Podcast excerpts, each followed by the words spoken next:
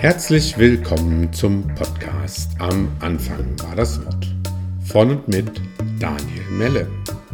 Träume, Abenteuer und Visionen von und für Menschen, die es wissen müssen. So, sehr verehrte Damen und Herren, liebe Zuschauer, ich freue mich total, heute hier bei mir Franziska Freitag äh, sitzen zu haben. Franziska sitzt gerade noch äh, in Mexiko hat auch gerade erzählt, dass es ihre äh, neue Wahlheimat werden will. Und warum ich die Franzi heute hier eingeladen habe, ist, äh, ähm, ja, da hole ich jetzt ein Stück aus. Wir hatten vor zwei oder drei Jahren mal einen Workshop zusammen und äh, wir hatten irgendwann das Thema rausgearbeitet. Äh, äh, die Franzi macht eine Arbeit, die die Leute äh, ein bisschen vom Weg abbringen soll. Die Zielgruppe war damals junge Menschen, die irgendwie aus Studium und Abi und sonst irgendwas kommen und äh, vielleicht das Gefühl haben, bevor sie in den Ernst des Lebens hinein äh, stolpern, sich nochmal zu fragen, was will ich denn eigentlich? Äh, kurz danach bist du, liebe Franzi, äh, komplett vom Weg abgekommen, so war zumindest das Bild, das ich davon hatte. Ähm, du hast gesagt, ja, du gehst jetzt nochmal ein paar Monate in den Dschungel und ich habe das Gefühl, das ist irgendwie nie abgerissen. Und ähm, genau, also äh, das Thema unseres heutigen Talks ist im Prinzip Medicine Work. Äh, du bist mit verschiedenen äh, Indianerstämmen äh, da unten draußen unterwegs gewesen. Und ja, ich wollte dich fragen, wie bist du dazu gekommen? Was hast du uns mitgebracht? Was hast du mit teilen? was ist mit der Franzi von früher passiert. Genau. ähm, hallo Daniel, danke erstmal, dass ich bei dir sein darf. Ich habe deine Videos schon alle sehr begeistert verfolgt und finde es super, super spannend und freue mich total, ein Teil davon sein zu dürfen. Cool. Ähm, ja, seitdem wir uns kennengelernt haben, hat sich tatsächlich sehr viel, sehr viel verändert. Ich habe das Gefühl, es ist mehr als drei Jahre gewesen. Ähm, wie bin ich dazu gekommen, war die Frage, ja? Genau. Ich ähm, könnte wahrscheinlich Bücher und Bücher und Bücher darüber schreiben, über allein schon diese Frage. Aber, aber Schamanismus war immer was, was mich interessiert hat. Ich bin mit einer spirituellen Mutter aufgewachsen. Der Wald in Deutschland, all das hat mich schon immer interessiert. Und ich war 19 Jahre alt, als ich das erste Mal bei einem Quantenheilungsseminar über Ayahuasca gehört habe. Und ich war die Erste, ich möchte das machen. Ich möchte nach Südamerika fliegen und äh, daran teilnehmen. Meine Mama hat damals gesagt, du tickst nicht richtig, auf gar keinen Fall. Ich konnte mir natürlich den Flug damals leider nicht selber bezahlen, also hat das Ganze noch ein paar Jahre gedauert. Äh, ich habe damals in Australien gewohnt. Ich habe mein Business selbst, äh, mein erstes Business gegründet, damals noch über vegane Ernährung, bewusstes Essen, bewusstes Leben und so weiter und wusste genau, was ich wollte. Ich war 24, aber ich hatte keine Ahnung, wie baue ich ein Business auf. Und dann bin ich zu so einem Business Workshop gegangen und auf einmal fing der Typ, der das gehalten hat, an, über, über zu sprechen, ja, über Ayahuasca und inwiefern äh, dein eigenes Business immer mit Selbstwert zu tun hat, ja, und Verkaufen nicht letzten Endes Verkaufen ist, sondern einfach nur in deine Bestimmung zu glauben und daran zu glauben, dass die Menschen deine Geschenke brauchen, ja. Und dann ging das halt alles in eine spirituelle Richtung, Richtung Selbstwert und so weiter. Und er hat halt damals schon mit diesen Medizinen gearbeitet und das hat mich aufgesaugt in den Weg und ich war viel in Peru und habe dann in Australien mit meinem Lehrer, äh, den ich dort kennengelernt habe, viel angefangen zu lernen, zu assistieren, neben meinem Business noch. Und ähm, ja, habe dann Australien verlassen müssen, weil ich mein Visum verloren habe, habe versucht, mich in Deutschland sesshaft zu machen. Das war, als wir uns kennengelernt haben. und habe dann aber schnell gemerkt, das ist nicht das Richtige, habe an einer weiteren Zeremonie äh, teilgenommen und dann mir sehr schnell klar wurde, ich muss nochmal in den Dschungel. Mich, es ist ein so starker Ruf in meinem Herzen. Und äh, geplant waren zwei Wochen, geblieben bin ich, glaube ich, drei Monate und seitdem immer wieder, habe eine sehr enge Verbindung mit einem der Stämme aufgebaut, habe seit jetzt einer Woche meinen eigenen Verein registriert in Deutschland, der den Amazonas und diesen Stamm oder alle Stämme letzten Endes unterstützt und bringe eben Gruppen mit dorthin äh, mehrmals im Jahr. Aber ich glaube, letzten Endes, um die Frage kurz und knackig zu beantworten, es ist einfach ein Ruf in deinem Herzen, der so laut ist, dass du ihn irgendwann nicht mehr ignorieren kannst. Und erst als ich dem gefolgt bin und wirklich wieder mit diesen ganzen heiligen Medizinen übereingetroffen bin, ich das Gefühl hatte, dieser fehlende Teil in mir, der ist endlich wieder da. Das, was ich mein ganzes Leben unbewusst gesucht habe, wo ich noch nicht mal wusste, dass ich das suche, hat auf einmal Klick gemacht und war auf einmal wieder da. Und dieser Sinn, also, ah ja, jetzt, jetzt macht das alles Sinn. Mhm. Und das äh, war das Calling, wie man so schön sagt, was, mhm. glaube ich, einfach viele Menschen mittlerweile hören und die dorthin gerufen werden. Mhm. Du hattest damals, als wir uns kennengelernt haben, war äh, Campo dein äh, Standard, deine Standardmedizin. Du hast damals auch äh, äh erste Gruppen damit gemacht. Äh, mhm. Was ist Campo?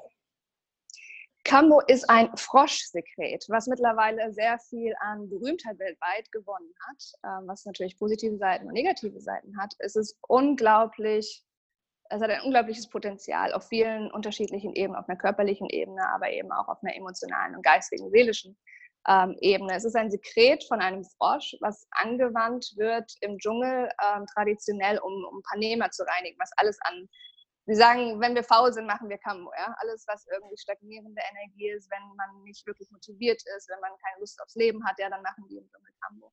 Äh, mittlerweile wissen wir in der westlichen Welt, dass dieses Sekret eben hauptsächlich aus Peptiden entsteht und diese Peptide, lange Aminosäureketten, haben unglaubliche äh, Vorteile auf unseren Körper und äh, wirken sich eben aufs Nervensystem auf, die entgiften ähm, Pilze, Bakterien, Parasiten zum Teil ähm, und haben tatsächlich auch auf, auf schwerwiegende chronische Krankheiten, auf die ich so nicht detailliert weiter eingehen möchte, aber viele Infos auf meiner Homepage gefunden werden möchten. Ähm, es ist eine sehr starke alternative Medizin, ähm, in der ich sagen kann, dass ich unglaubliche Ergebnisse bei Menschen beobachten durfte und inklusive mir selbst auch, was die natürliche Heilung von wirklich schwerwiegenden Krankheiten angeht, aber eben auch emotionale Themen wie ähm, Depression, Angstzustände und so weiter, weil die Hormone sich wieder balancieren durch dieses Sekret. Und das ist oftmals der Fall, warum Menschen Depressionen haben. Ja? Und dann eben natürlich auf einer spirituellen Ebene im Schamanismus gesagt wird, es geht nicht ähm, um die Heilung nur des Körpers, sondern der Geist muss auch geheilt werden. Und wenn wir intentionell etwas loslassen, ja, dann können wir wieder mehr Raum schaffen für das, was wir wirklich wollen. Das heißt, dieses Sekret im Praktischen sieht es so aus, dass mit einer kleinen, äh, mit einem kleinen Holzstäbchen Punkte äh, auf der Haut versenkt werden, entweder am, am, Arm oder am Bein und diese dann eben äh, die erste Hautschicht abgetragen wird, dann kommt die Lymphflüssigkeit zum Vorschein, auf die wird dann das wieder aktivierte, durch Wasser nass gemachte Sekret wird aufgetragen und innerhalb von Sekunden spürst du schon die Wirkung im Körper, die wird heiß, ähm, die wird ein bisschen unangenehm, es kribbelt, ja, das kann sein, dass das Schlucken ein bisschen unangenehm wird, das ist eine sehr intensive körperliche Erfahrung äh, ist kein Halluzinogen und daher auch legal überall auf der Welt. Und das Ganze findet im Körper statt und du trinkst eben kurz davor zwei Liter Kaisuma. Kaisuma ist das traditionelle Getränk, was in Brasilien davor getrunken wird und wird aus Yucca gemacht, was eine, äh, eine Wurzel ist, ähnlich wie eine Kartoffel. Viele Menschen bieten es mit Wasser an. Ich glaube da nicht dran. Ich glaube, es ist teilweise sogar zu gefährlich, sondern ich mache es auf der traditionellen Art und Weise, ähm, wie es in Brasilien gemacht wird. Und diese zwei Liter, die dann eben dick in einem Wasser, äh, in einem gefüllten Magen sitzen, die wollen dann halt eben durch das äh, Lösen von Giftstoffen, durch die Peptide, die sich dann mit dieser Flüssigkeit mischen, wieder aus deinem Körper hinaus, weil der Körper will sich entgiften. Das heißt, es ist ein ganz natürlicher Reinigungsmechanismus äh, des Körpers. Und dadurch werden alle Giftstoffe und alle äh, Viren und Bakterien, was wir halt alles so in uns tragen, ähm, gelöst. Und du erbrichst, was natürlich im westlichen Raum gleich so, oh, mein Gott, was, du brichst ja oder kriegst schlimmsten Durchfall. Und ich dachte, nein, wie kannst du sowas machen? Ähm, aber ich lege es, äh, ja, ich lege es nah, weil, wie gesagt, in den, in den schamanischen Stämmen ist es einfach nicht Durchfall, es ist nicht Erbrechen, sondern es ist einfach alte Energie, die gereinigt wird, die losgelassen wird. Und wenn man ähm, überall auf der Welt schaut und sich traditionelle indigene Kulturen anschaut, dann gibt es überall diese Traditionen, wo es ums Erbrechen geht oder was auch immer. Nur in, sind wir westlichen Menschen, gerade in Europa, oder Amerika so weit entfernt von unseren altertümlichen Traditionen, dass wir sowas nicht mehr haben. Mhm. Aber das heißt nicht, dass da irgendwas falsch dran ist, sondern äh, sehr viel Freiheit bringen kann, mal den ganzen Müll loszulassen. Ich habe sehr viele Menschen, die mir E-Mails schreiben und sagen, du Franzi, alles in meinem Leben läuft gerade. Ich habe das Gefühl, ich möchte einfach mal so richtig kotzen. Ja, wir kennen das Gefühl. Es ist ein natürliches Gefühl, das wir haben. Und das dann loslassen zu können, kann eine der befreiendsten Erfahrungen im Leben sein und auch mal die Kontrolle des Körpers einfach loszulassen und lernen zu dürfen, dem Körper wirklich zu vertrauen, dass er schon weiß, was er tut. Ähm, das hat viele, viele Vorteile. Aber das, mhm. das ist das Kambo an sich, genau. Mhm. Was sagt denn der Frosch dazu, dass ihm das Sekret abgenommen wird? Das ist eine sehr gute Frage und die Frage, die ich mir momentan am meisten stelle, ähm, weil für mich abgesehen von dem Wohlergehen des Amazonas und der Stämme, die wir leben, natürlich auch der Frosch ein Teil des Amazonas ist und mir das Wichtigste ist, ähm, dass dieser eben mit Respekt und Liebe und Nachsicht und Nachhaltigkeit behandelt wird. Und dadurch, dass Cambo, ich würde sagen, letzt, vor allem in den letzten zwölf Monaten so geboomt hat, überall auf der ganzen Welt, was natürlich unglaublich toll ist, weil so viele Menschen davon äh, Vorteile bekommen. Andererseits natürlich auch eine Frage ist, wie sieht die Nachhaltigkeit ähm, der Behandlung der Frösche aus? Und ich weiß, dass nicht jeder Kambo-Mensch sich darum kümmert, wo kommt seine Medizin her, wie werden die Frösche behandelt und so weiter. Und mich das zu einem Punkt gebracht hat, wo ich im Moment ganz ehrlich sagen muss, äh, ich mich selber frage, möchte ich weiter damit arbeiten, möchte ich das weiter unterstützen? Ich hatte vor ein paar Tagen erst eine Unterhaltung mit, äh, mit jemandem darüber und er sagte, ja, aber warum solltest denn du die weiß, wo ihre Medizin herkommt und da großen Wert drauf legt, dass die Frösche äh, sorgfältig behandelt werden und danach wieder freigelassen werden und über Monate eben Ruhe gelassen werden. Warum solltest gerade du solltest doch damit arbeiten und nicht und nicht die, die das nicht kümmert. Aber für mich stellt sich einfach die Frage, möchte ich das in irgendeiner Art und Weise weiter unterstützen, ja? Oder ist nicht meine Antwort vielleicht, ich gehe zweimal im Jahr im Amazonas, wenn du das erfahren möchtest, komm mit mir da hast du direkt eher den Zugang vom Stamm, der das mit dir teilt, wo ich weiß, wie die Frösche behandelt werden und so weiter. Ähm, von daher ist es eine sehr, ist eine der wichtigsten Fragen. Mhm. Vielleicht habe ich gerade nicht die 100% äh, richtige oder klare Antwort dafür, weil ich selber noch meine, meine Wahrheit da drin finde.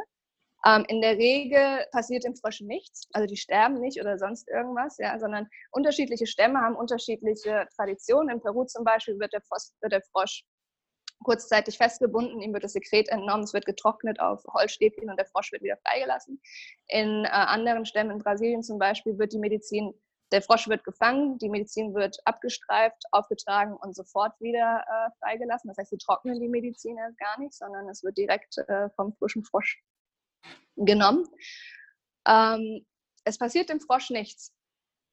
Aber wie er das letzten Endes findet, kann in dem Sinne keiner wirklich beantworten. Mhm. Und das Spannende ist, meine, meine Übersetzerin, meine Assistentin, äh, ist Biologin in Brasilien. Das heißt, für den Verein, den ich gegründet habe, was ganz oben drauf steht, sind viele Projekte äh, für, für Research, ja, wo wir wirklich schauen wollen, was für Einfluss hat eigentlich das auf die Flora und Fauna, wenn dieser Frosch regelmäßig gemolken wird und so weiter. Ähm, das wird sicher ein paar Jahre dauern, aber wenn ich die Ergebnisse habe, lasse ich sie äh, mit Sicherheit wissen. Mhm. Äh, ist es prinzipiell so, dass man, äh, dass es eigentlich eine bessere Idee ist, dass die Leute in den äh, Amazonas kommen und dort die Sachen machen, statt dass man irgendwie so einen äh, Export hat, wo ganz viele, ich meine, es gibt holländische Anbieter, da kann man alles Mögliche kaufen, von Ayahuasca-Ranken über äh, äh, Campo und so weiter. Äh, ist es eine gute Idee zu sagen, so, ey, äh, lass die Sachen mal da, wo sie sind und äh, kommen mhm. lieber Leute da rein, weil da können die, die Stämme, die können Geld einnehmen, die, äh, das Geld kann zur Erhaltung des Regenwalds eingesetzt werden, statt dass irgendwelche, ja, was weiß ich, Goldgräber einfach sagen so, hey, wir gehen da jetzt durch und sammeln ein und verschicken das alles in Päckchen äh, yeah. nach Europa und Amerika oder sonst wohin. Ja. Super Frage, nächste gute Frage. Es gibt etwas, das nennt sich im Englischen Cultural Appropriation. Ich weiß nicht, wie es im Deutschen heißt. Also einfach, äh, dass man indigene Kulturen mit Respekt behandelt. Mhm. Ähm, ich bin jemand, ich habe eine sehr starke Meinung darüber ähm, und ich stehe, ich stehe dafür. Ich glaube, dass nicht jeder, der mit diesen Medizin arbeitet, mit diesen Medizin arbeiten sollte.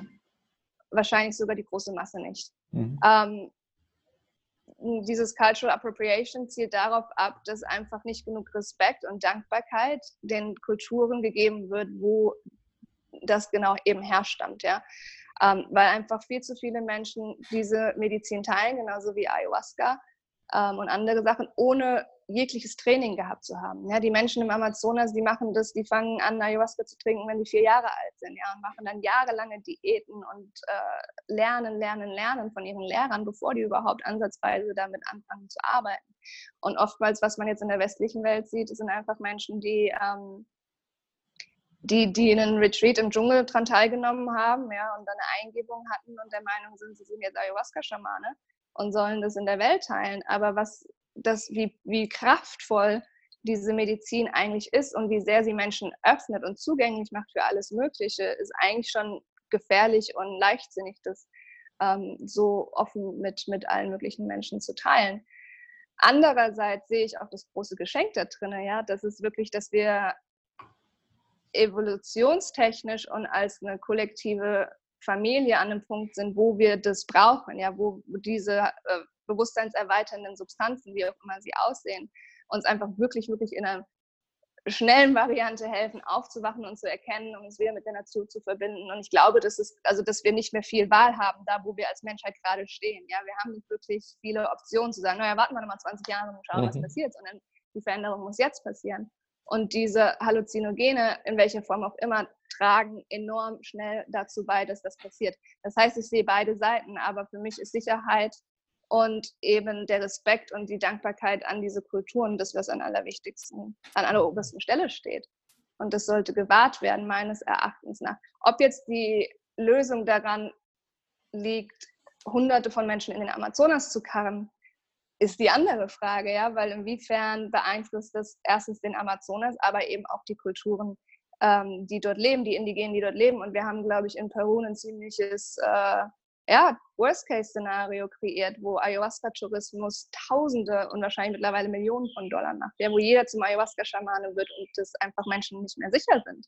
Mhm. Ähm, weil natürlich, man kann niemandem den Vorwurf machen, ja, die Menschen dort sind arm und sie sehen, damit kann man Geld machen und natürlich wollen sie das dann auch. Ähm, aber das ist eben genau das, was wir in Brasilien vermeiden wollen, ja, sondern viele Gespräche mit, mit dem Chief des Stammes haben und ich selbst an dem Punkt, wo ich sagte, tue ich eigentlich gerade etwas Gutes, wenn ich Menschen hierher bringe, ja, oder schade ich euch mehr mit diesem Kontakt und der Veränderung eurer, äh, eurer Kultur, als dass ich etwas Gutes beitrage. Und er hat äh, lange mit mir darüber gesprochen. Er sagt, nein, wir sind an einem Punkt, wo wir nicht mehr als Geheimnis uns verstecken können, ja, sondern die hatten schon Kontakt mit weißen Menschen, als erstes mit den, mit den Missionaren und dann aber auch mit den Kautschuk, ähm, wie nennt man die auf Deutsch?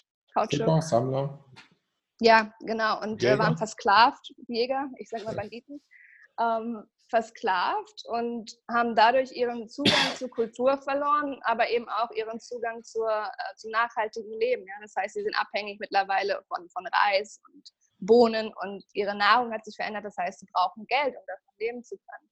Und deswegen, äh, ja, das Argument ist, dass, dass sie angewiesen sind auf die Gruppen, weil das eine mhm. Form für sie ist, Geld zu verdienen, aber eben auch, und das ist das Geschenk, was Sie da drinnen sehen, Ihre Kultur teilen zu dürfen. Und das berührt mich sehr, ja, weil Sie sagen, Sie haben Ihre Kultur verloren, Sie haben lange kein Ayahuasca getrunken, weil Sie gelernt haben, das ist der Teufel, das macht man nicht, ja, die Missionare da sehr klar drüber waren. Und dadurch, dass jetzt aber die Nachfrage von uns kommt, sie wieder lernen, ihre Kultur teilen zu können, ihre Lieder wieder singen, die jungen Leute im Dorf, die alle für eine Zeit lang das Dorf verlassen wollten, wieder die Freude daran finden, im Dorf zu leben und das mit uns zu teilen. Ja? Und das sind halt auch einfach Geschenke, die man sehen muss.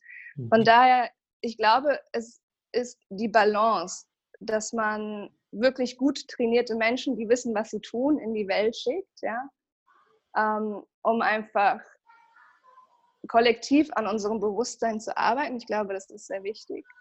Aber eben auch in der richtigen Art und Weise Menschen die Möglichkeit gibt, in den Amazonas zu kommen, weil dann kommen Menschen dorthin und erfahren das und erleben den Amazonas. Und in jeder Gruppe, die mit mir kommt, ist mindestens eine Person dabei, die so berührt ist und sagt, oh Franzi, sag mir, was ich tun kann. Wie kann ich dich unterstützen? Wie können wir den Amazonas unterstützen? Wo ist dein PayPal-Button? Ja, was kann ich tun? Hier ist mein Geld. Nimm es und, und, und helf diesen Menschen, weil die sind so verbunden. Und mhm. deswegen glaube ich, ist beides wichtig. Mhm. Also, äh, so wie ich das verstehe, die Idee wäre zu sagen, so, okay, wir stehen gerade als Menschheit sowieso an einem Punkt, wo, wenn wir nicht aufpassen, der wir und der ganze Amazonas und äh, unsere ganze Welt, wie wir sie kennen, sowieso weg ist. Also ist es vielleicht eine gute Idee zu sagen, so okay, es ist gut, wenn wir so viel von dieser Weisheit raustragen und nutzen, wie uns gerade möglich ist, um einen bestimmten ja, einen bestimmten Stopp reinzuhauen, um einen bestimmten Break-Even zu erreichen an äh, Wachheit auf dieser Welt, dass wir ab dann überhaupt erst in der Lage sind, bestimmte Entwicklungen gerade aufzuhalten. Ist das, ist das so, die, so die Idee, wenn du sagst, so, okay, äh, man weiß nicht so genau, ob es vielleicht doch eine gute Idee ist, so viel davon wie möglich äh, nutzbar zu machen? Es geht um die Art und Weise, wie man das tut und um die Nachhaltigkeit. Ja, weil wenn ich weiterhin den, den Planeten aus, ausnutze im Sinne von, dass es ja nur auch mal Pflanzen und Tiere sind, von denen wir da sprechen, ja, ist das auch nicht die Lösung, weil dann haben wir mhm. unsere Lektion nicht gelernt, sondern mhm. machen einfach nur so weiter im Kapitalismus wie bisher. Mhm. Und ich glaube nicht, dass das der Sinn der Sache ist.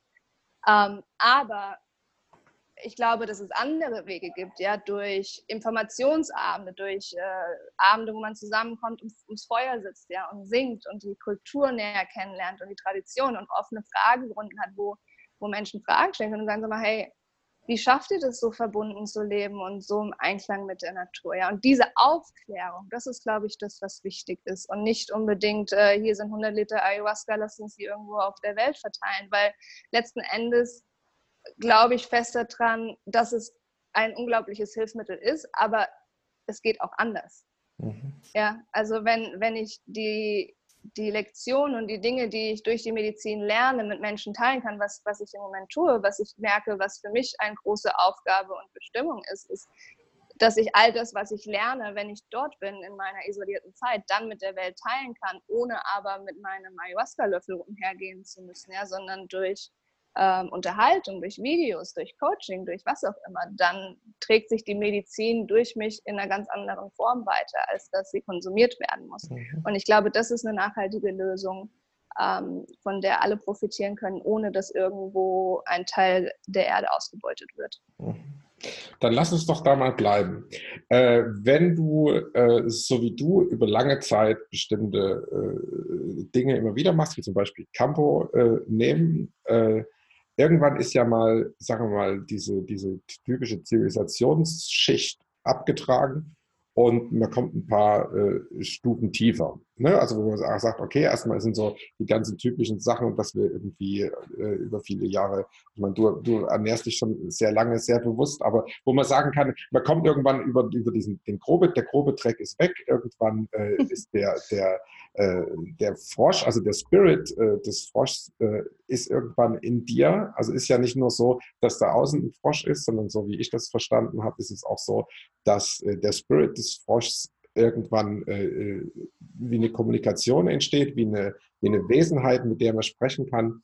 Ähm, und da geht es ja wahrscheinlich auch los zu sagen, so da geht es in Richtung Weisheit, dann ist man ein Stück weit von dem Teil der Reinigung weg und es geht in Richtung Weisheit und Kommunikation mit was ganz Ursprünglichem. Wie kann ich mir das vorstellen und was, was für Botschaften kriegst du dann? Mm, ich glaube, das, was du meinst, ist oftmals bekannt so ein bisschen unter dem Zwiebeleffekt, ja, dass du einfach, einfach Schicht für Schicht deiner Wunden, deiner Traumata, deiner äh, Programmierung löst und heilst und heilst, bis du halt einfach wirklich immer mehr zu deiner eigenen inneren Wahrheit findest, ja, zu dir selbst letzten Endes. Nichts anderes ist es ja.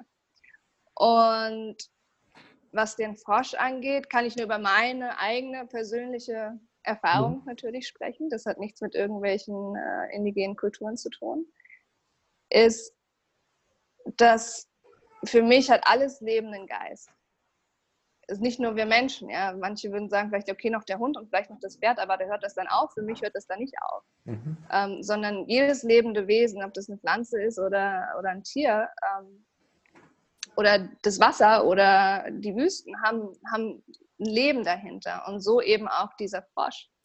Ähm, und wenn du offen bist und vielleicht anfängst zu hinterfragen, ob da vielleicht ob wirklich nur das real ist, was wir mit unseren Augen wahrnehmen, oder ob es vielleicht eine Welt gibt, die wir nicht sehen können, die aber genauso real sein kann, dann öffnen sich da natürlich ganz andere Türen und Tore auf die man zugreifen kann. Ja, das ist genauso wie mit unserer Emotionswelt. Wir fühlen Liebe, aber wir können sie nicht letzten Endes sehen und trotzdem wissen wir, dass sie da ist und wahr ist, weil wir können es in uns spüren. Und genauso ist es in der Kommunikation mit diesen Geistwesen, ja, ob das äh, der Frosch ist oder das Ayahuasca oder das HP, was ein Tabak äh, nach ist. Und diese, diese Geistwesen Lehrer bekommen werden, ja, oder deine Freunde. Und äh, ich immer sage, naja, ich unterhalte mich ja mit meinen Freunden auch über Probleme, die sich vielleicht gerade in meinem Leben äh, manifestiert haben. Warum sollte ich nicht mit meinen Freunden der Geistwelt auch darüber reden können, ja? Oder zur Hilfe ziehen?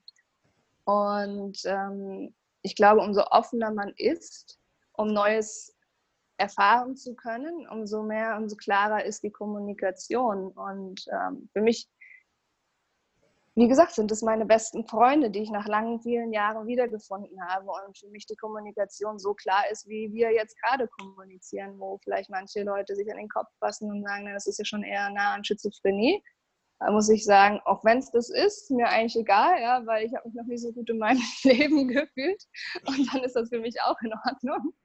Ähm, aber trotzdem weiß ich, dass es darum geht, Mensch zu sein, ja, und das ist einfach dieser Zugang zu diesen höheren Sphären, der ist da, den haben wir alle, da kann jeder drauf zugreifen, manche vielleicht schneller als andere. Ähm, oftmals muss halt eben erst der ganze Müll raus, bevor ja, man offen für diese Verbindung ist. Und dann geht es aber gleichzeitig darum, Mensch zu sein, ja, und nicht nur in diesen Sphären zu schweben. Ja, ich meine, ich kann den ganzen Tag in Meditation verbringen und mich mit den Fröschen und den Ayahuasca-Lianen und äh, weiß ich nicht was verbringen. Das ist super, fühle ich mich total wohl, ja. Aber ich glaube, dann verpasse ich den ganzen Punkt, warum wir überhaupt hier sind, Mensch zu sein. Mhm. Und da die Balance zu finden, ja, die Kommunikation zu haben und zu sagen, okay, das ist für mich alles wahr, das funktioniert und gleichzeitig das aber auch zu erden und ähm, diese ganzen Teile des Menschseins genießen zu dürfen. Das ist, glaube ich, das Wichtigste an der Sache. Und das ist, glaube ich, für mich einer der Punkte, der wichtigsten Punkte, die ich durch Kambo gelernt habe. Mhm. Das wirklich ähm, zu genießen und nicht immer noch irgendwie das Gefühl zu haben, oh, ich muss noch mehr, noch mehr heilen, noch mehr transformieren. Ich bin immer noch nicht gut genug, weil ich muss immer noch mehr loslassen, noch mehr kotzen, noch mehr in den Dschungel. Ja? Das war also eine der größten Sachen, die, die, die Kommunikation für mich erlaubt hat, ähm, zu erkennen, dass es auch einfach mal okay ist, Mensch zu sein und sich so zu fühlen. Und wenn sich gerade echt kacke und eklig und scheiße anfühlt, dann äh, ist es auch okay, weil das gehört auch dazu, deswegen sind wir Was bedeutet es für dich, Mensch zu sein? Mensch zu sein bedeutet für mich, dass es völlig okay ist, wie ich gerade bin. Danach zu streben, die beste Version meines Selbst zu werden, ohne mich dazu zu verurteilen, wo ich gerade im Leben stehe. Und alles zu genießen und zu lernen, dass auch der Schmerz und die Trauer und der Ärger und die Wut und alles, was dazugehört, nur wir sind, die das als negativ konnotieren. Dass es aber gar nicht heißt, dass es was Schlechtes ist, sondern einfach nur die eine Seite der Medaille ist. Und es nicht darum geht, immer nur Freude strahlen, glücklich tanzen, durchs Leben zu springen, sondern beide Seiten genießen zu dürfen. Und das bedeutet für mich, Mensch zu sein und auch zu erkennen, das Menschsein weit über unseren physischen Körper hinausgeht, eben in, in diese unsichtbare Welt hinein und diese mit dem Physischen zu verbinden und meine Bestimmung zu leben im Einklang mit der Erde und anderen Menschen dabei zu helfen, das Gleiche zu erkennen, weil durch die Arbeit in den letzten, weiß ich nicht, zehn Jahren für mich die Art und Weise, wie sich mein Herz geöffnet habe, die Dankbarkeit, das Glück, den Segen und die Liebe, die ich empfinde, wenn das auch nur ein anderer Mensch auf dieser Welt durch meine Arbeit empfindet, dann ist meine Aufgabe getan. Und wenn es noch mehr als eine Person, umso besser. Das bedeutet für mich, Mensch zu sein. Mhm. Wenn du sagst, äh, nicht noch mehr, noch eine Runde kotzen, nicht noch mehr so äh, und so weiter und doch, du hast es, du hast es lange äh, gemacht, du hast es, bist, äh, also du hast es oft gemacht. Wie, äh, ja, wie ist es denn, wenn man das wirklich so, so intensiv über einen längeren Zeitraum macht? Ja.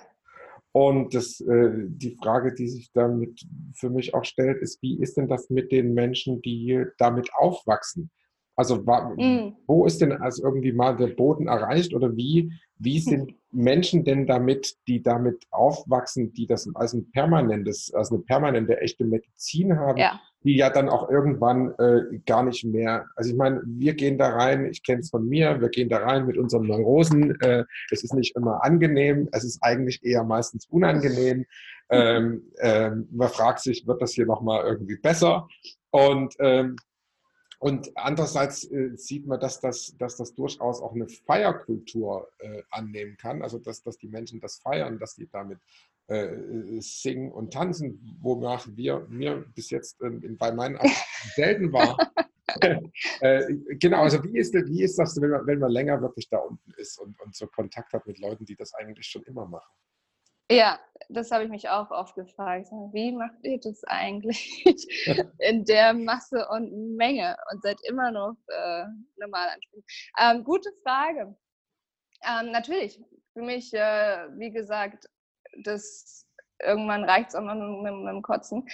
Was ich damit meine, ist, ich glaube, dass die persönliche Reise, die geht bis ans Ende, ja. Und es gibt immer was zum Lernen und mhm. wir entwickeln uns ja auch weiter. Das heißt, ich höre nicht einfach auf und sage, so jetzt bin ich perfekt, ich brauche jetzt gar nichts mehr zu tun, sondern ähm, ich gehe einmal im Jahr in, in, den Dschungel und mache meine eigene Arbeit und verbringe lange Zeit dort und so weiter. Woran ich aber genauso glaube, ist an die Integrationszeit. Und ich glaube, dass die oft heutzutage eben äh, vergessen wird oder gar nicht eben beachtet wird. Und deswegen ich das glaube, es so wichtig ist, man Pausen macht, wo man wirklich das, was man gelernt hat, das, was man erkannt hat, das, was man losgelassen hat, erstmal überhaupt integriert und dann anfängt zu verkörpern. Und dann, wenn ich das angefangen habe zu verkörpern, dann irgendwann kann ich schauen, oh, okay, da ist vielleicht noch was, was jetzt als nächstes ansteht. Ja, aber wenn ich da einfach nur reinkippe und reinkippe und reinkippe, so, dann komme ich überhaupt nicht hinterher. Was wiederum eine ganz andere Geschichte im Dschungel ist. Weil, ja, ich habe, also das ist unglaublich wenn man sieht, in was für einer Geschwindigkeit, in was für einer Menge da konsumiert wird, wenn das einer uns als, als westlicher Mensch tun würde, ich weiß nicht, wie lange das gut gehen würde, bis wir wahrscheinlich einen Totalkoller kriegen würden. Ähm, ich glaube, man muss es einfach wirklich krass unterscheiden. Mhm. Es ist zum einen eine körperliche Sache, ja, die, die Menschen dort vor Ort, die sind körperlich ganz anders aufgebaut, die haben eine ganz andere Diät, die essen ganz anders. Ähm, die sind energetisch ganz anders, weil die dort eben einfach aufwachsen. Wenn ich für mich persönlich in den Dschungel gehe, nach 30 Tagen in der Regel ist mein Körper hinüber und ist fertig und ich habe entzündete Mückenstiche und ich möchte eigentlich jetzt nur noch nach Hause, weil das reicht dann auch so. Ne? Geht hier bei denen nicht. Es ist ja eine ganz andere Körperstatur und deswegen reagieren die natürlich auch ganz anders, weil es halt auch einfach Teil der Kultur ist. Das heißt, wie gesagt, die fangen im, im jungen Alter mit Kambo, mit Ayahuasca an. Die Kinder weiß ich nicht, ab fünf, sechs Jahren. Ähm, und Mit der Muttermilch wahrscheinlich, ja. Das sowieso. Ja. Und das bekommt, es wird einfach ein Teil von ihnen. Und deswegen kann man das beim besten Willen nicht miteinander vergleichen. Aber ich weiß, würde ich in der Geschwindigkeit leben dort, wie ich weiß nicht, wie lange es gut gehen würde. Ich weiß nicht, ein paar Monate würde ich schätzen. Und ähm, dann ist der Körper einfach an seine Grenzen gekommen. Und ich glaube, das ist das Wichtige, zu erkennen, dass, und dass es auch okay ist, dass wir westliche weiße Menschen anders gebaut und getaktet sind als die. Ja, nur weil im Dschungel jede dritte Nacht oder wann, wie oft auch immer, ähm, Ayahuasca getrunken wird, heißt das nicht, dass ich das hier in der westlichen Welt auch so machen muss. Mhm. Ja, sondern dass es für mich einfach anders funktionieren darf und das ist okay. Das heißt nicht, dass ich schwächer bin oder weniger vertrage oder sonst irgendwas, sondern das heißt einfach, dass ich anders ja schon ganz anders aufgewachsen bin. Also du kannst es ja überhaupt nicht, kannst es überhaupt nicht miteinander vergleichen. Mhm. Also das heißt wirklich, die, die trinken das jeden dritten Tag? Na, nicht jeden dritten Tag. Ähm, also es ist halt eh, das ist die Evolution auch der Kultur. Früher war das so, dass nur der Medizinmann Ayahuasca getrunken hat, mhm. ja, und dann die Patienten gekommen sind auch noch nicht mehr die Patienten unbedingt äh, Ayahuasca bekommen haben, sondern nur der Medizinmann hat Ayahuasca getrunken und hat sich dann eben durch seine eigenen Gesänge in die Geistwelt zurückgezogen und geschaut, was fehlt dem Erkrankten und das dann eben auf diese Art und Weise geheilt hat. Und das waren auch nur die Männer. Äh, in dem spezifischen Stamm jetzt ist es so, dass seit meistens 20, 20, 25 Jahren äh, die ersten Frauen auch ausgebildet wurden. Das ist was eine riesige Evolution für den ganzen Stamm und für die ganze Medizin. Und dann hat sich das Ganze eben weiterentwickelt, dass es äh, ein kulturelles Ding wird, ja, und man gemeinsam auch Ayahuasca trinkt, eben aber auch um, um das Trauma durch die Missionare und so weiter zu heilen und so weiter. Und mittlerweile ähm, die jungen Generationen dann eben irgendwann angefangen haben, Instrumente mit reinzubringen, ja, was die Älteren am Anfang gar nicht gut fanden. Und jetzt mittlerweile aber gesehen wird, oh, das hat auch positive Seiten, weil es bringt uns als Stamm unglaublich nah und unglaublich zusammen. Das heißt, es gibt keine Dreitagesregel. Ja? Es kommt immer darauf mhm. an, ähm, ist irgendjemand im Stamm krank, gibt es irgendwelche beim Todesfall oder wenn irgendwas Emotionales los ist, dann trinken sie gemeinsam. Ähm, darauf kommt es an. Geburtstage, solche Geschichten, ja, einfach Sachen, die wichtig sind. Ähm, politische Ereignisse, wo wichtige Unterhaltungen, Gespräche geführt werden müssen, da wird Ayahuasca davor getrunken. Aber eben auch, je nachdem, ob Gruppen dort sind. Ja, weil wenn Gruppen äh, zu Besuch sind, dann wird natürlich mehr Ayahuasca getrunken und dann nehmen aber auch oft gerne viele vom Dorf dran teil. Das mhm. heißt, es hat viele, viele äh, Einflüsse, wie oft äh, das getan wird. Und man kann nicht sagen, einmal die Woche, Samstag, 19 Uhr, äh, kommen alle zusammen. Mhm. Also wenn Gruppen da sind, ist das wahrscheinlich auch um äh, einfach alles das, was die satten Westler mitbringen, im Prinzip ein Stück weit mitzutragen, sich da, da, da mitzuarbeiten, mitzuhelfen? Wie, woran mitzuhelfen? Was meinst du? Mitzuhelfen, dass die eine gute Reise haben, mitzuhelfen, dass die Sachen gut rauskommen, mitzuhelfen, zu verstehen, was denn mit den äh, Weißen da los ist. Also einfach äh, sich damit mehr einzutun und dieses ganze. Ich kenne das zum Beispiel aus dem Yoga-Ashram, dass das so ist, dass äh, die, äh, wenn, wenn da immer eine, eine, neue Ausbildungsgruppe kam, also in dem Ashram, als das noch sehr klein war, und dann kommt äh, fast im Prinzip, was weiß ich, zwölf Devakas und zwei, drei äh, äh, Yogalehrer, die in so einem kleinen Ashram leben, und dann kommt eine Ausbildungsgruppe von 30 Leuten und dann fangen irgendwie alle an zu rotzen und zu husten, und alle haben im Prinzip die gleichen Reinigungserfahrungen und Reinigungseffekte wie die Ausbildungsgruppe, weil alle mit in diesem Feld beteiligt ja. Und ja. im Prinzip der ganze Stamm sagt so, okay, jetzt kommen wieder 30 Westler und die wollen hier trinken, äh, um im Prinzip angeschlossen sein an diesen, an diesen Gruppenreinigungsprozess, dass sie dann an der anfangen, einfach mehr mitzutrinken und das, damit ja. einzutun. Ja, Gänsehaut. Kann ich mir sehr gut vorstellen, weil ich die, also ich persönlich mache die Erfahrung immer. Wenn ich mhm. irgendwie schon zwei, drei Wochen dort bin, ja, und dann kommt eine neue Gruppe du, mein lieber Schwede, du bist da ganz schön empfänglich für, was da alles an neuen Energien reinkommt. Ja, ja. Auf jeden Fall. Ähm, und von daher, ich glaube, vom Gefühl her, ich kann nicht sagen, ob das stimmt, vom Gefühl her sind aber eben die, die Indigenen, die dort leben, die sind so geerdet und so präsent im Jetzt, dass sie gar nicht unbedingt so, so anfällig für, für andere Energien sind, weil sie einfach so mit sich selbst verbunden sind. Ähm, aber natürlich, das hat ja energetisch immer einen Einfluss. Ich glaube, jede einzelne Person, die dort reinkommt, auch wenn es selbst ein Stammesangehöriger ist, der vielleicht zwei Wochen in der Stadt war, ja, dann macht das energetisch ja was mit dem ganzen Stamm, auf jeden Fall. Und ähm, deswegen finde ich, bedarf es noch mehr Dankbarkeit diesen Menschen, die dort leben, ja, weil sie uns nicht nur empfangen und uns helfen und uns willkommen heißen, sondern sie echt auch noch sich mit unserem ganzen Scheiß auseinandersetzen, den wir damit reinbringen, ja. Import, und uns noch Export. ganz genau und uns da auch noch einer tieferen Ebene helfen, zu heilen und loszulassen und äh, auch ihre Sachen dann bewegen dürfen. Und das ist halt wirklich auch ein, ein Geben und Nehmen, das ist das Schöne an der Sache. Die Frauen zum Beispiel, die sind, die viele Gespräche immer wieder gehabt, die halt auch wirklich dankbar sind, neue Sichtweisen zu bekommen, die in die Dörfer kommen. Ja, einfach wo sie sagen, oh, jetzt sehen wir, dass Frauen auch anders behandelt werden können, ja, was uns vorher nicht so klar war, weil das war auch nicht alles so rosig vor Ort. Und ähm, es ist einfach viel Lernen voneinander. Mhm. Und wirklich, äh, ja, einfach darauf bedacht, die guten Sachen zu lernen, ja, und nicht unbedingt, äh, jeder hat ein Smartphone und äh, wir bringen alles an was auch immer mit da rein und jedes braucht, ne, sondern wirklich das Bewusstsein da ist, ähm, dass da viel Müll ist, was nicht gebraucht wird im Dschungel, aber eben auch viele positive Sachen von uns gelernt werden können. Und das, mhm. ist, das ist das Schöne an der Sache, wirklich sich darauf zu konzentrieren. Mhm. Aber ja, du hast recht. Auf jeden Fall.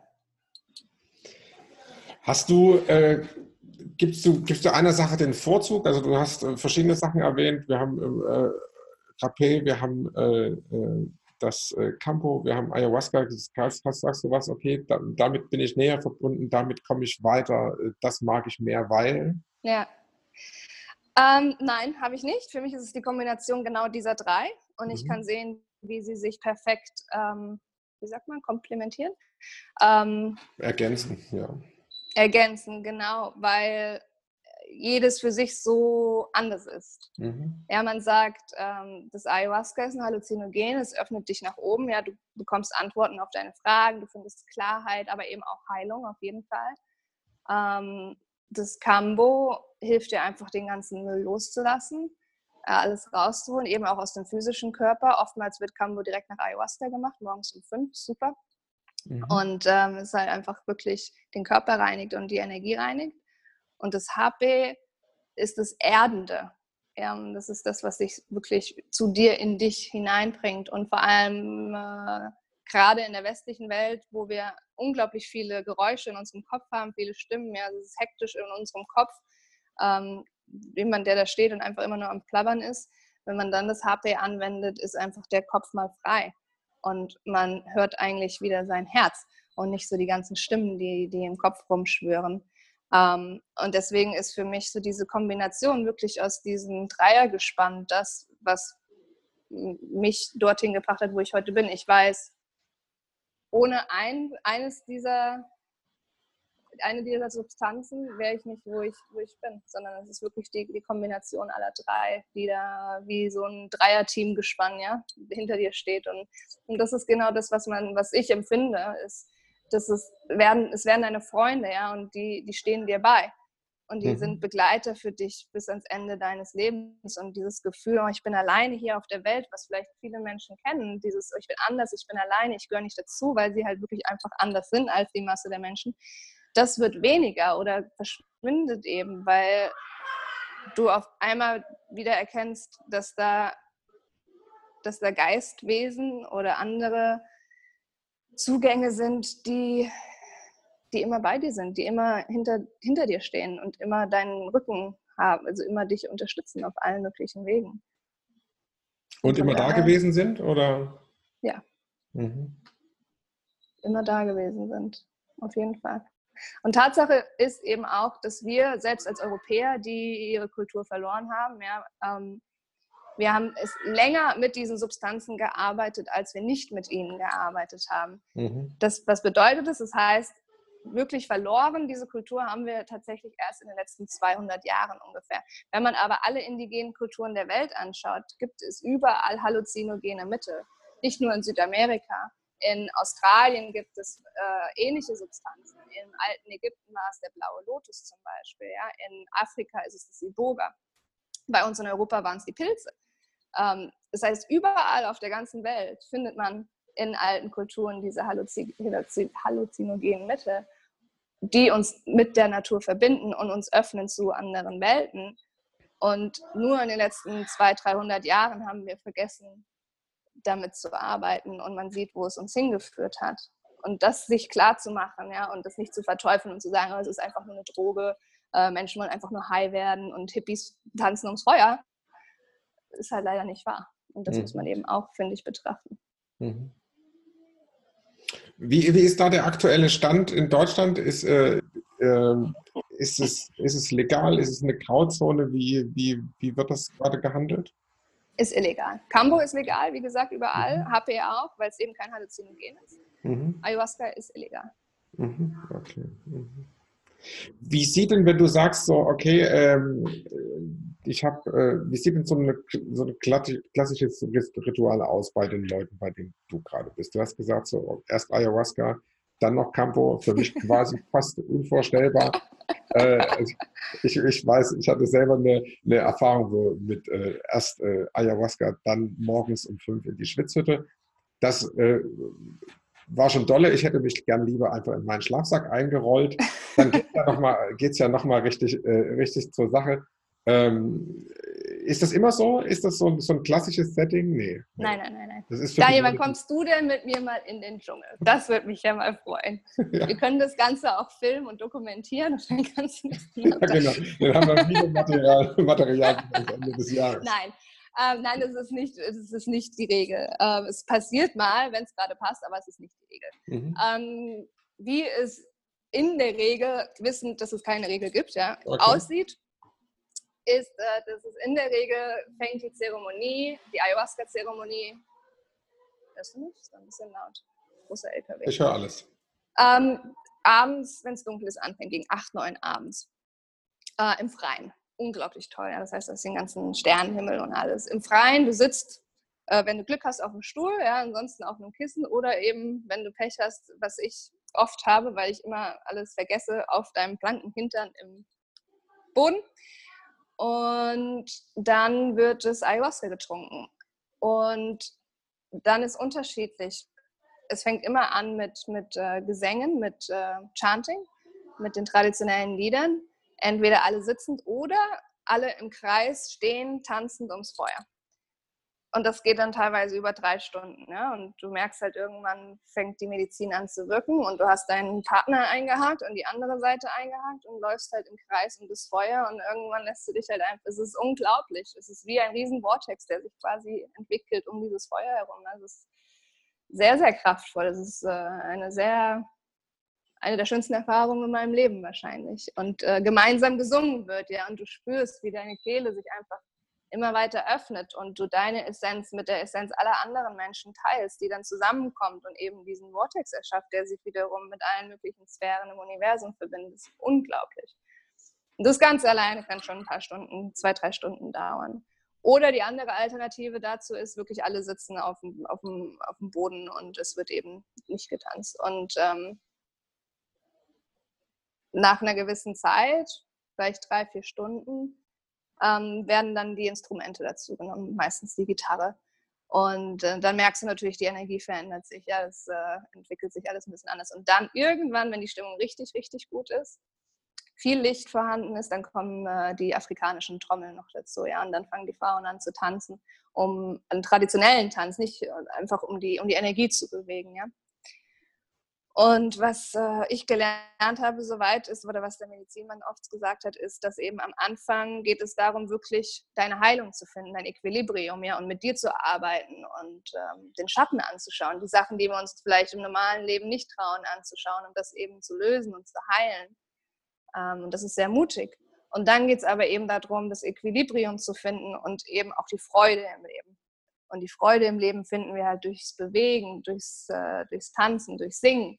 Und das ist das, warum ich so im Einklang mit diesem Stamm bin, ist, weil für sie geht es alles um die Balance. Es geht immer um das Equilibrium. Während andere Stämme geht es nur um den Schatten, ja, immer nur den Schatten, immer deinen Schatten, alles im Dunkeln, alles immer nur dunkel, dunkel, dunkel, dunkel. Aber ich oftmals das Gefühl dort hatte, dass die Freude vergessen wurde, ja, die ja mhm. eben aber eben auch ein wichtiger Teil der Heilung ist. Lachen kann manchmal heilender sein als Weinen, ja, man steckt nicht drin. Und das, das Equilibrium, äh, was ist das? Ist das der Punkt, an dem ich mich entscheide, äh, zu sagen, jetzt habe ich genug äh, im Matsch gegraben, jetzt äh, will ich auch eine Runde feiern? Oder, oder ist das was, was einfach passiert? Oder ist das, weil das mit den Leuten da äh, so passiert, weil die das einladen? Das Equilibrium ist ein Prozess, das zu finden, der eine einzige Zeremonie lang dauern kann, für mich aber immer ein paar Tage dauert, um, um dieses, meine Mitte zu finden. Aha. Und was sie damit meinen, ist die Mitte zu finden und ja, bildlich zu sagen, es stehen fünf Leute an dir, alle zerren in eine andere Richtung, aber du bleibst immer noch in deiner Mitte. Das für sie ist das Equilibrium. Und das zu finden, bedeutet eben auch die Balance zu finden zur Freude, ja. Mhm. Und ähm, nicht immer alles so ernst sehen zu müssen. Mhm. Und die Freude zu finden, dafür gehört das Tanzen und sowas dazu. Und das hat aber nichts damit zu tun, dass irgendwie äh, das Leben nicht ernst oder dass die Medizin nicht ernst genommen wird oder sonst irgendwas, sondern einfach um, um, um diese Balance zu finden. Und das Ganze kann dann halt schon meistens bis Sonnenaufgang dauern. Und meistens gehst du dann äh, entweder frühstücken oder der Tag geht weiter oder wie auch immer. Und manchmal, wenn es halt äh, zeitlich passt, wird danach noch Kambo gemacht, aber nicht unbedingt. Mhm. Und was halt eben während der Zeremonie oft passiert, ist das Hape. Das, ähm, man hat diese Selbstanwender, wo man sich das selber mitgeben ja. kann, oder halt eine große Pfeife, von der man das, mit der man das von jemandem empfängt.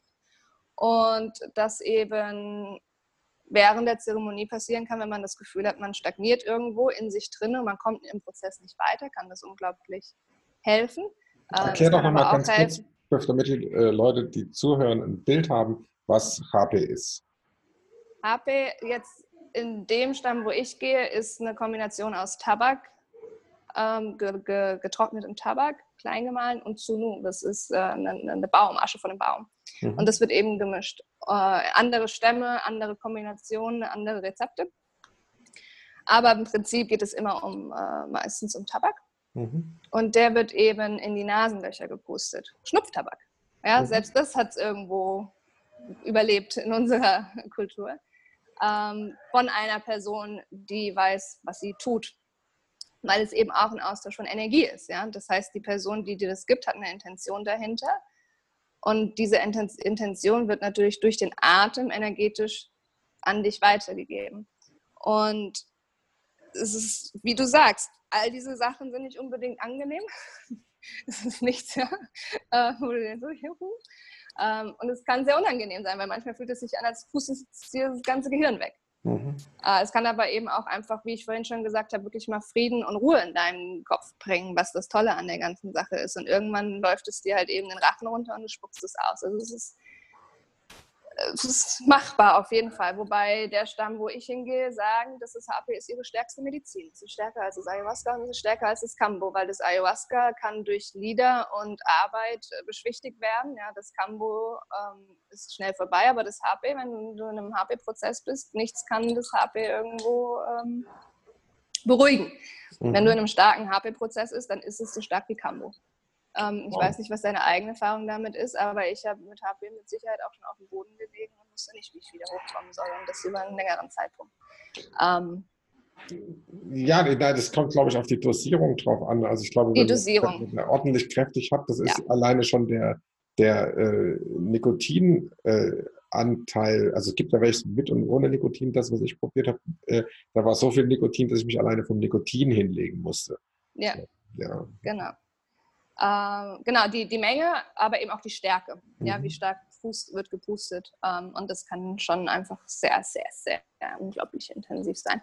Und das dann eben noch on top in der Zeremonie hat halt eben seine Wirkung. Wobei jetzt der Stamm aber auch zum Beispiel, das ist, also das ist so der Rahmen von der Zeremonie und dann kann halt eben noch Heilsitzung in der Zeremonie stattfinden. Ja, wenn jetzt jemand ein physisches Leiden hat, ein emotionales Leiden, gerade irgendwo feststeckt in der Zeremonie, was auch immer, dann äh, werden Heilsitzungen in der Zeremonie getan.